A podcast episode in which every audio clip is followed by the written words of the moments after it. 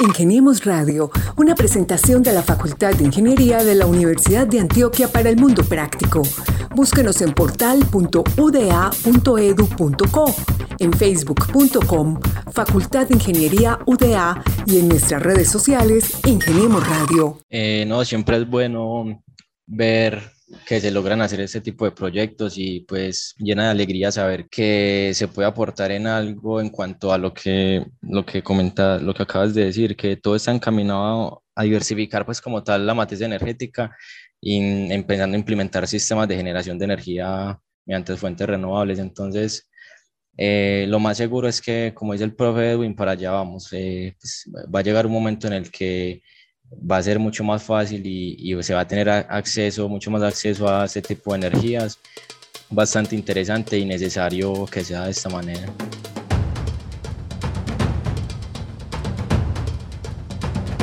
Hola, hola, ¿qué tal? Y estamos acá de nuevo en Ingeniemos Radio, un programa que produce la Facultad de Ingeniería de la Universidad de Antioquia desde su unidad de comunicaciones. Como cada semana traemos invitados especiales para que nos cuenten historias, los proyectos y las ideas que se desarrollan en las aulas y los laboratorios de la Facultad de Ingeniería. Como siempre estamos acá acompañándoles Gabriel Posada Galvis. Gabriel, Hola, ¿qué tal Mauricio? Un saludo a toda la comunidad académica desde la Facultad de Ingeniería de la Universidad de Antioquia y a nuestros curiosos oyentes y aquellos que apenas llegan a través de nuestra señal de radio o descubren nuestro podcast en cualquiera de las plataformas de distribución. Hoy les quiero recomendar específicamente la plataforma de Google Podcasts. Con una búsqueda de Ingenimos Radio para encontrar todo eso de lo que hablamos aquí más de 100 episodios en los que compartimos información de valor y sobre todo los personajes más importantes de la comunidad de la Facultad de Ingeniería de la Universidad de Antioquia. Y este servidor Mauricio Galeano y con ustedes pues tenemos hoy dos invitados especiales que nos van a hablar de un proyecto muy bonito que se ha desarrollado en el Bajo Cauca. ¿Quiénes son nuestros invitados de hoy? Pues tenemos en primera instancia al profesor Edwin Lenin Chica Arrieta. Él es ingeniero mecánico de la Universidad de Antioquia con una especialización en diseño mecánico y también una maestría en ingeniería de la Universidad de AFIT. Además es doctor en ingeniería de la Universidad de Valladolid, España, y actualmente es profesor asociado del Departamento de Ingeniería Mecánica, donde coordina el grupo de investigación de energías alternativas GEA. Profesor Edwin Lenin, bienvenido a este espacio que se llama Ingeniemos Radio. Muy buenas tardes para todos, muchas gracias por la invitación. Y a él lo acompaña Gabriel, le cuento que un estudiante que ha desarrollado un proyecto muy bonito que enseguida van a contar de qué se trata. Él es Juan Pablo Castaño Serna, ingeniero mecánico de la Universidad de Antioquia y actualmente es estudiante de la maestría en ingeniería en esta misma unidad académica. Juan Pablo, bienvenido a estos micrófonos. Hola, buenas tardes a todos. Eh, muchas gracias por la invitación. Muy bien, eh, yo le cuento que esta, este proyecto a mí no me parece extraño porque de alguna, alguna vez había escuchado eh, esta propuesta también por otros estudiantes, pero Gabriel, ¿sabe usted qué es un árbol que le puede servir a uno para recargarse o para recargar más bien dispositivos? Es decir, un árbol solar.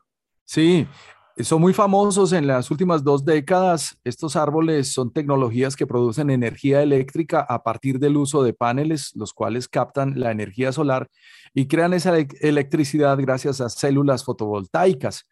De hecho, algunos tienen forma de rama de árbol, pero puede ser tan sencillo como un poste o una torre. Pero que sea Juan Pablo quien nos cuente cómo surge esta idea o esta propuesta que se implementa en la seccional, en el Bajo Cauca, en el municipio de Caucasia. Juan Pablo. Sí, eh, esto parte inicialmente de un proyecto que va a la par con la Facultad de Ingeniería y Ciencias Económicas. El proyecto se trata de, un diseño y una metodología para la valoración de, de, sistemas de generación de energía a partir de fuentes renovables. Eh, finalmente, pues se llega a que uno de los sistemas con el recurso que se tiene en el lugar, que es Caucasia, la seccional del Bajo Cauca, el buen recurso pues que hay allá de parte, digamos, solar. Eh, entonces, pues el sistema al que llegamos que a instalar es fotovoltaico, ¿cierto? finalmente se busca algo novedoso, algo que llame la, la, atención de las personas, de los estudiantes, y se busca un diseño como estos, que es el árbol solar. Eh, el árbol solar como tal cuenta con dos paneles solares, eh, son, es una estructura en forma de árbol, es metálica completamente, en forma de árbol, y lo que se busca con esto es alimentar, digamos, algunos puestos de bancos de estudios de la seccional del Bajo Cauca. Radio.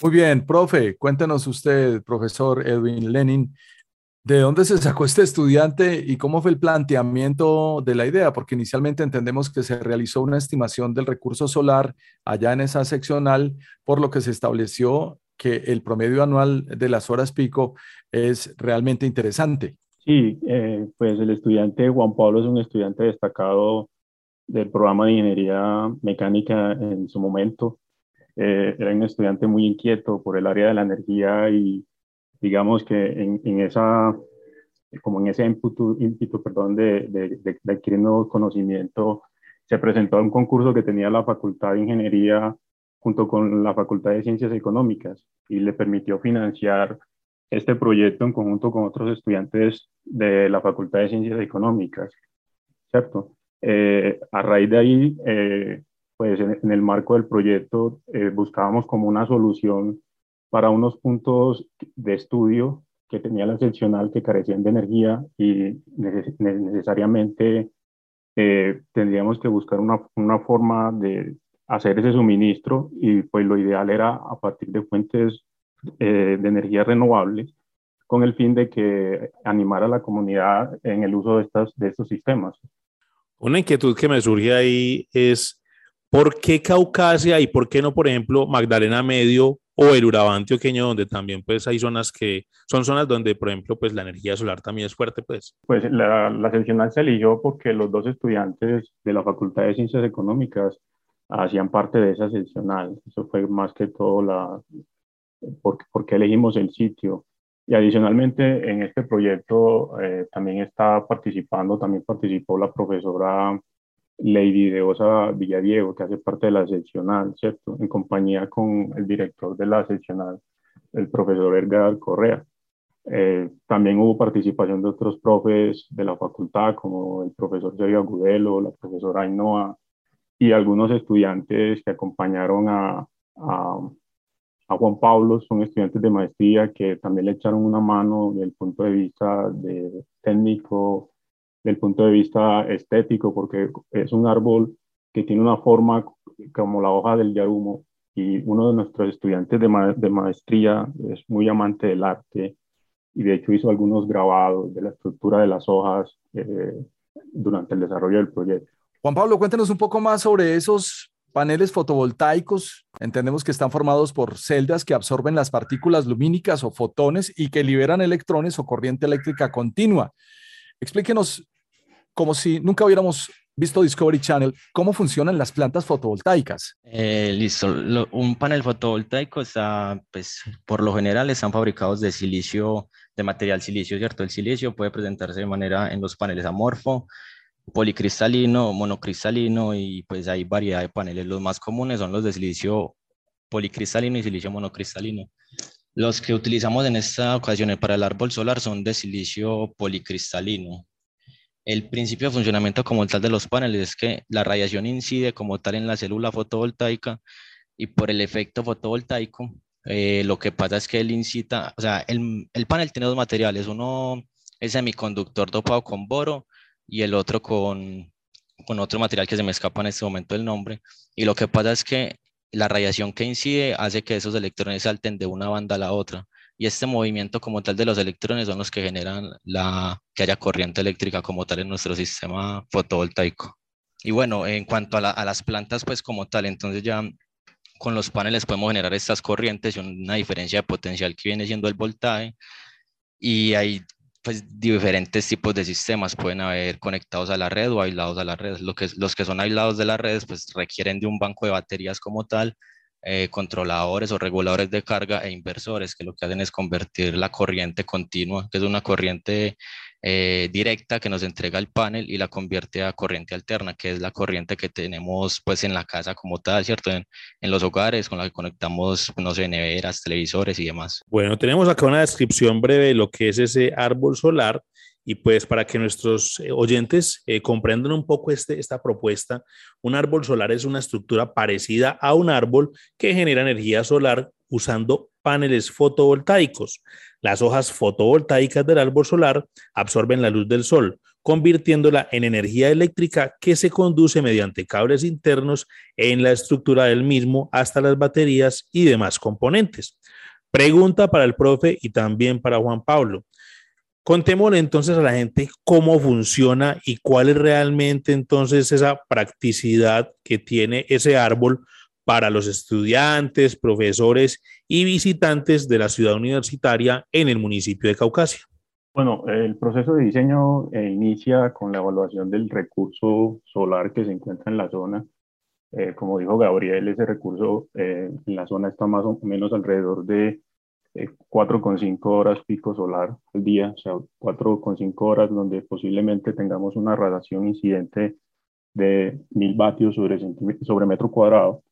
Eh, a partir de eso y a partir de un análisis de las posibles demandas de energía que corresponden posiblemente al uso de computadores, el uso de celulares, eh, eh, cargas, por ejemplo, de movilidad, como ya ha ocurrido en las sedes, algunos usuarios han cargado las motos eléctricas ahí en el árbol. Entonces, a partir de esa estimación de la demanda, eh, pues se hizo un dimensionamiento del sistema con, con, el fin de garantizar al menos el abastecimiento eh, por dos días eh, de, de, esa demanda de energía. Entonces se dimensionó cuántos paneles necesitábamos, cuál es el sistema de regulación más adecuado, el sistema de control y el sistema de almacenamiento de esas baterías que nos van a dar esa autonomía de dos días. ¿cierto? Indudablemente que si tenemos días que no son nublados o, o o con poca radiación, pues esa autonomía eh, va a disminuir porque pues no vamos a tener la carga suficiente para la carga suficiente en las baterías para el, abastecimiento de la energía que se requiere en, en, su momento. Bueno, y en cuanto a lo que dice el profe del potencial de 4.5 kilovatio hora por metro cuadrado día, esto lo que nos está diciendo es que tenemos en el lugar, en Caucasia en este caso, 4.5 horas del día con una irradiación de 1000 vatios por metro cuadrado, que es para lo que están diseñados los paneles en, para entregar su máxima potencia. Entonces, tenemos 4.5 horas del día en las que el panel va a estar entregando la máxima potencia para la que fue diseñado, pero hay otros momentos del día en los que no va a estar entregando esa total, no va a haber esa o sea, ese recurso esos mil vatios, sino un poco menos, sea porque hay días lluviosos o porque hay nubes, ¿cierto? Entonces, esta energía como tal es la que se, se está generando como excedente y son las que van a los bancos de baterías para luego utilizarlas en los momentos de que no tenemos pues como tal el recurso del sol, ya sea la noche o días pues demasiado nublados o lluviosos. Tenemos radio. Muy bien, entonces ese árbol tiene unas, unas hojas y esas hojas tienen la función específica de realizar la fotosíntesis para obtener energía solar. Por eso se espera que capturen la luz suficiente para realizar este proceso fotovoltaico. Lo que tengo que preguntarles es cuánto voltaje almacenan y eso para qué sirve, qué se puede conectar ahí. Bueno, el, el árbol como tal está, está, estuvo diseñado para generar alrededor de 1400 o por encima de 1400 vatios hora por día, vatios hora de energía por día. En este es posible conectar lo que, lo que son computadoras, celulares, eh, tabletas. El número, el número de tabletas y de celulares como tal, pues puede estar alrededor de, no sé, dos computadores, dos celulares simultáneamente. Pues incluso en este momento creo que el panel, pues creo, no estoy seguro que el panel, el, el montaje cuenta con cuatro tomacorrientes, cuatro tomacorrientes y se pueden usar como tal para sus dispositivos sin problema de manera simultánea. Eh, es importante también resaltar que en, en la noche, precisamente en la zona donde, donde están esos bancos de estudio, eh, había poca iluminación. Entonces, también el árbol le brinda iluminación a esos bancos eh, desde las 6 de la tarde hasta las 10 de la noche, que es el horario de cierre de la universidad en la seccional. pues está prendido el árbol. Eh, si algún estudiante se quiere acercar a, digamos, a, a, continuar con sus labores de estudio, lo puede hacer tranquilamente en el árbol y cargar sus dispositivos. Bueno, yo tengo unas preguntas o varias preguntas sobre los cuántos, cantidades. Pues la primera de ellas es cuánto dura eh, la realización o el desarrollo de este proyecto y, hace cuánto se instaló, o sea, desde hace cuánto están los estudiantes y la comunidad académica de allá de la, de la seccional del Bajo Cauca, pues ya disfrutando de este beneficio que posiblemente podría ser replicado en otras instalaciones de la Universidad de Antioquia. Bueno, el proyecto era para desarrollarse un año. Eh, el proyecto inició en medio de pandemia en el año 2020, ah, como en agosto, en el mes de agosto, inició el proyecto. Eh, fueron muchos, muchas reuniones que tuvimos tanto con los estudiantes de la seccional, con la profesora de la seccional, eh, definiendo indudablemente los otros objetivos del proyecto y pues, pues esto lo del árbol es un objetivo específico, no, no es el objetivo general de ese proyecto. Eh, todo, todo, esas, todo ese tiempo nos dedicamos a desarrollar esos objetivos. Eh, sin embargo, pues la instalación del árbol solo se dio hasta este año, a principio del año, eh, por problemas logísticos inicialmente, de contrataciones, de, de, los procesos de fabricación mismo, de la logística para llevar las cosas que fueron fabricadas aquí en Medellín a la seccional, dado que pues hacer un proyecto de baja cuantía eh, digamos que requerimos muchos apoyos, ¿cierto? Y, gracias a Dios lo, lo, logramos materializar, apoyo tanto de la dirección de regionalización como los mismos profesores de allá de la regional que, que pues indudablemente con su mano de obra ayudaron a poner en puesta a punto este sistema eh, y, está en funcionamiento desde aproximadamente finales del mes de marzo. Estamos hablando con el profesor Edwin Lenin Chicarrieta, ingeniero mecánico de la Universidad de Antioquia 2002, y con el estudiante Juan Pablo Castaño Serra, ingeniero mecánico de la Universidad de Antioquia egresado de la promoción 2021, además estudiante de la maestría de Ingeniería de la Facultad de Ingeniería. Juan Pablo, cuéntenos cuánto cuesta hacer un árbol de estos y qué tan descabellado es querer tener uno en el patio de la casa. Eh, bueno, en cuanto al, costo de, fabricación del panel, eh, no sé, el, el, recurso del proyecto estaba limitado, era alrededor de 10 millones de pesos. En cuanto a la estructura, solo la estructura sin el sistema como tal eléctrico de los paneles y demás componentes estaba alrededor de 6, 6 millones más o menos, 6 millones y medio de pesos y ya los demás componentes creo que incluso se pasaba un poco del recurso que teníamos disponible. Eh, y no, pues yo creo que pues en este caso, como lo planteas, de, de tenerlo como tal en la casa, un árbol de estos, pues no, no, no sería algo que sea muy viable pues en este caso, pero, pero sí sería viable tener un sistema fotovoltaico como tal para generar en, en los hogares. No, no como tal el árbol, pero sí, sí sistemas fotovoltaicos para generar la energía que se requiere. O sea que mal contados, Gabriel, como dice Juan Pablo, pues son 10 más 6, 16. El profe Edwin hablaba pues del apoyo y la colaboración de otros estudiantes y otro personal que también se vinculó. Podríamos hablar de un promedio de 25 millones de pesos, profes, y que, eh, eh, como lo decía, este tipo de proyectos que se desarrollan en la Facultad de Ingeniería para la comunidad universitaria, la gente se antoja. Es decir, que si, por ejemplo, se quisiera montar en otras sedes y seccionales de la universidad, el costo sería aproximado más o menos a cuánto, Juan Pablo. Eh, no, 10 eh, como tal era el, recurso que había disponible por parte del proyecto. 6 eh, son 6 de esos 10 fueron utilizados para la parte estructural como tal del árbol y, y, lo demás para la parte eléctrica, incluso pues si se pasaba un poco más, no tengo el dato exacto, creo que el profe Edwin lo tiene, eh, en cuanto fue por encima del recurso que se tenía disponible en, la fabricación del, de como tal de cimentaciones y demás. Eh, sí, correcto. Eh, digamos que como dice Juan Pablo, el recurso disponible de ese proyecto fueron 10 millones de pesos. de esos 10 millones de pesos, 5 lo, lo financió la Facultad de Ingeniería y 5 la Facultad de Ciencias Económicas, eh, pues eso se dedicó indudablemente, como dice él, a la fabricación del árbol, la, todo la parte estructural y los equipos electrónicos, sin contar con el generador y el inversor, costaron los 10 millones de pesos.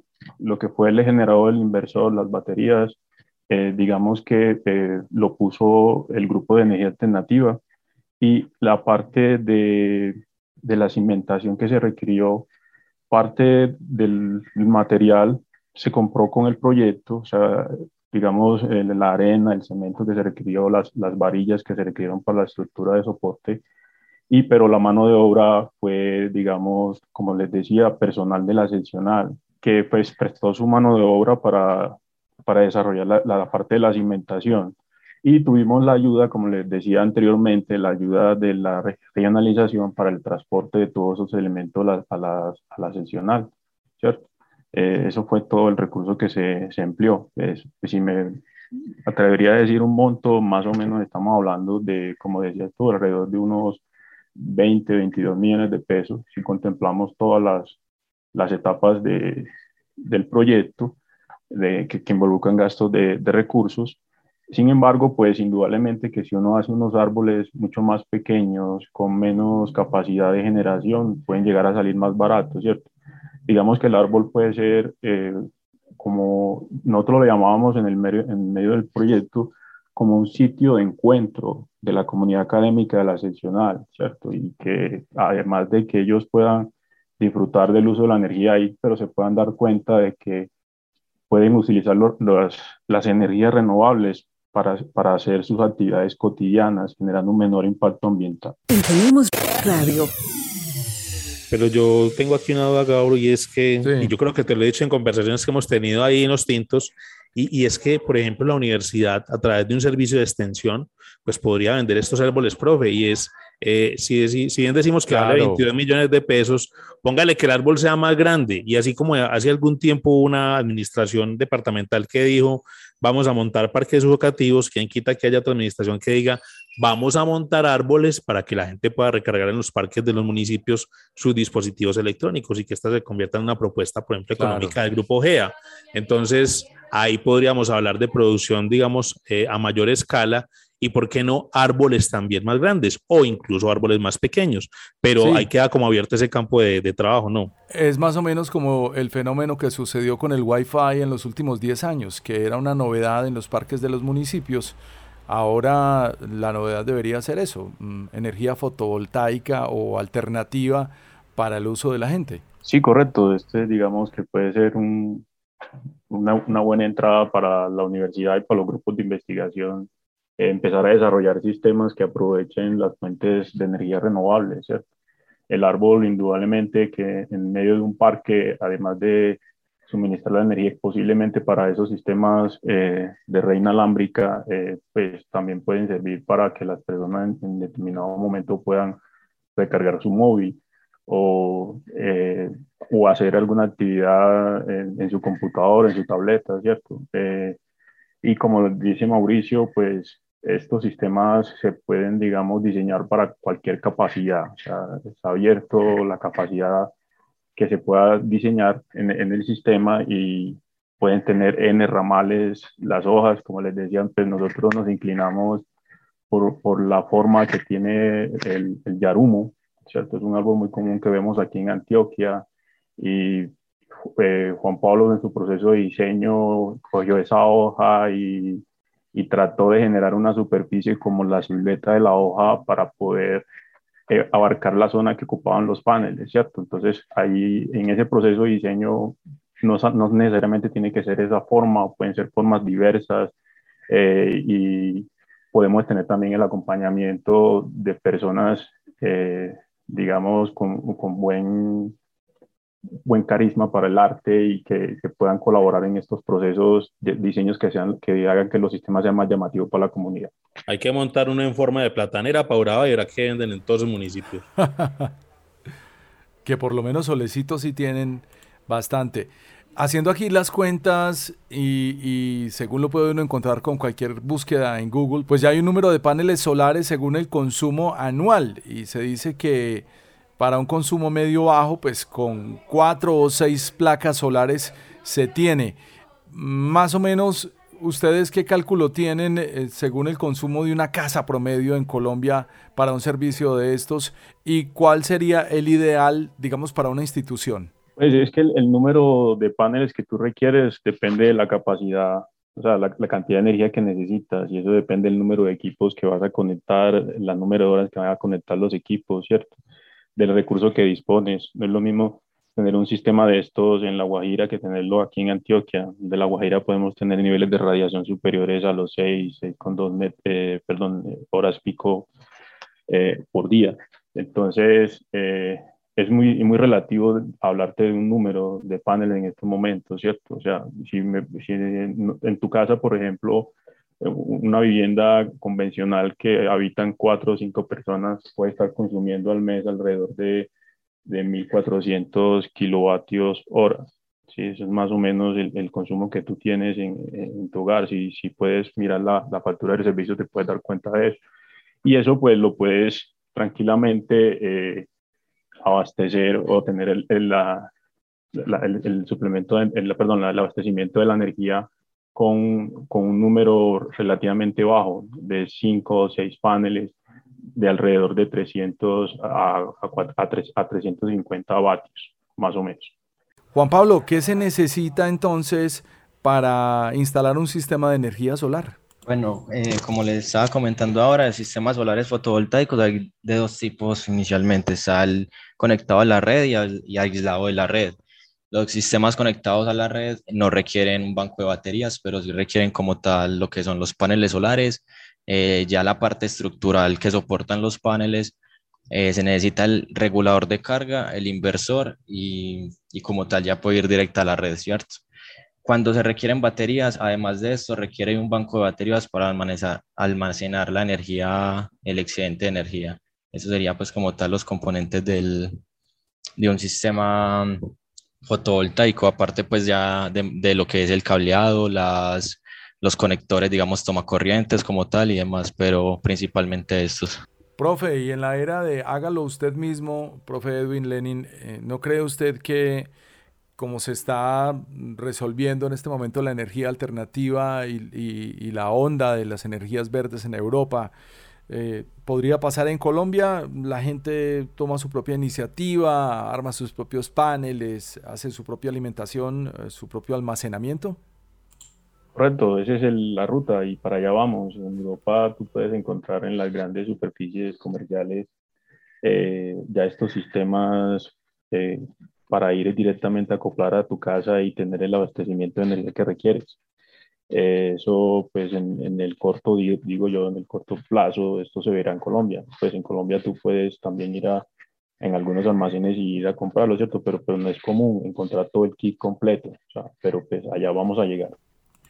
¿Y qué se sueña Juan Pablo al ver terminado su proyecto y pensar en esta era de energías alternativas y de gente tan joven como usted que está pensando en estas soluciones? Eh, no, siempre es bueno ver que se logran hacer este tipo de proyectos y pues llena de alegría saber que, que se puede aportar en algo en cuanto a lo que, lo que comenta, lo que acabas de decir, que todo está encaminado a, mejor, a, a diversificar pues como tal la matriz energética y empezando a implementar sistemas de generación de energía mediante fuentes renovables. Entonces, eh, lo más seguro es que, como dice el profe Edwin, para allá vamos. Eh, pues, va a llegar un momento en el que va a ser mucho más fácil y, y, se va a tener acceso, mucho más acceso a este tipo de energías.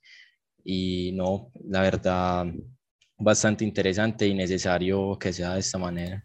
Antes de esta conversación virtual y de esta grabación estaba viendo noticias y me encontré un video en que un técnico pone la queja de que en España tienen paradas y desactivadas las turbinas de energía eólica. Eh, asume esa persona que porque tienen que consumirse el gas y esa es una de las crisis más grandes que vamos a ver en este año 2022 hacia el final eh, por las energías en Europa. ¿Sienten ustedes que estamos alejados de estas realidades, de estas circunstancias, de la sostenibilidad energética o creen que estamos en la misma situación, profe Edwin? Pues en este momento Colombia le está apostando a, a la transición energética y digamos que lo que comentas eh, eh en el país alrededor de las energías renovables está adquiriendo un auge. O sea, actualmente hay grandes proyectos de generación alrededor de la energía solar y eólica. Sin embargo, no hay que descuidar que hay otras fuentes eh, de generación también importantes como los pequeños aprovechamientos hidráulicos, el aprovechamiento de la energía undimotriz, el aprovechamiento de la energía geotérmica, ¿cierto? Eh, hay muchas otras fuentes de energía que el país tiene un buen potencial eh, que se puede aprovechar y, podemos dar ese salto de una manera más rápida que requiere el proceso de, transformación de nuestra matriz energética a una matriz energética con más participación de las fuentes renovables. Igual la matriz de Colombia, a pesar de considerarse eh, limpia por tener una alta participación eh, de la energía hidráulica, estoy refiriendo a la energía eléctrica, eh, pues tenemos que hacer más esfuerzos debido a que nuestra matriz energética general tiene un alto consumo de combustibles fósiles, principalmente en el sector transporte. Entonces es importante eh, em, emprender acciones para hacer una sustitución también de, esos, de esas fuentes de energía en ese sector. Y eso se logra mediante la implementación de sistemas de energía renovables.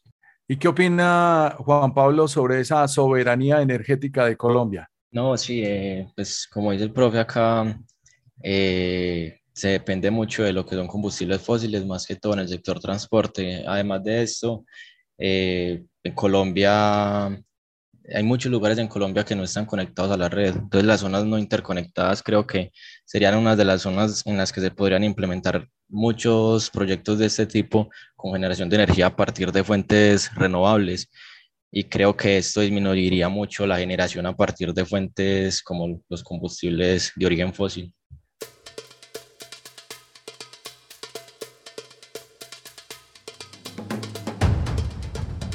Muy bien, y son proyectos bonitos que impactan la región, hechos por estudiantes y profesores de la Facultad de Ingeniería, siempre pensando en mejorar las calidades de vida.